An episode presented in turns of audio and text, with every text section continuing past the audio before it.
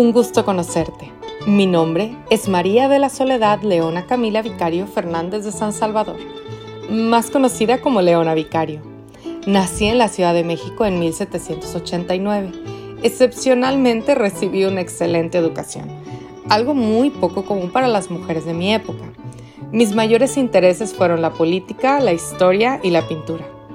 Al quedar huérfana a los 17 años, heredé la enorme fortuna de mis padres. Uno de mis tíos se hizo cargo, él era abogado, y en su despacho trabajaba un joven llamado Andrés Quintana Roo. Poco tiempo después de conocernos, nos enamoramos. Pero había un problema. Mi tío me había comprometido con un hombre llamado Octaviano Obregón y Gómez. Sin embargo, poco tiempo después, mi prometido tuvo que partir a España. Yo compartía la ideología insurgente de Andrés Quintana Roo. Me uní al grupo secreto de los Guadalupes, una conspiración formada por criollos simpatizantes de la causa insurgente.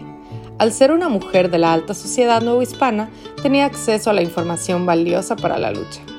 Apoyé la causa desde la capital, enviando dinero, ropa, medicina e información revelante a principios de 1814, un correo interceptado en apoyo a las fuerzas rebeldes fue la razón por la que me llevaron recluida por cargos de conspiración al convento de Belén de las Mochas, y todos mis bienes y fortuna fueron embargados. A pesar de las presiones, jamás delaté a los conspiradores. Permanecí en el convento por varios meses, hasta que el 22 de abril de 1814, Antonio Vázquez Aldana y Luis Rodríguez Alconedo me rescataron. Tras mi escape, permanecí escondida en la Ciudad de México hasta que las autoridades creyeron que ya me encontraba lejos y abrieron las garitas de la ciudad. Después de eso, escapé junto con mi escolta cargando jarras de pulque llenas de tinta para impresión de los periódicos insurgentes. Viajamos al campamento de José María Morelos en Oaxaca y me reuní con mi amado, Andrés Quintana Roo. Contrajimos matrimonio en pleno campamento militar. A partir de ese día lo acompañé en la lucha. Durante estos años, mi trabajo intelectual se vio reflejado en dos periódicos insurgentes, el Semanario Patriótico Americano y el Ilustrador Americano. Una vez consumada la independencia en 1821, regresamos a la Ciudad de México.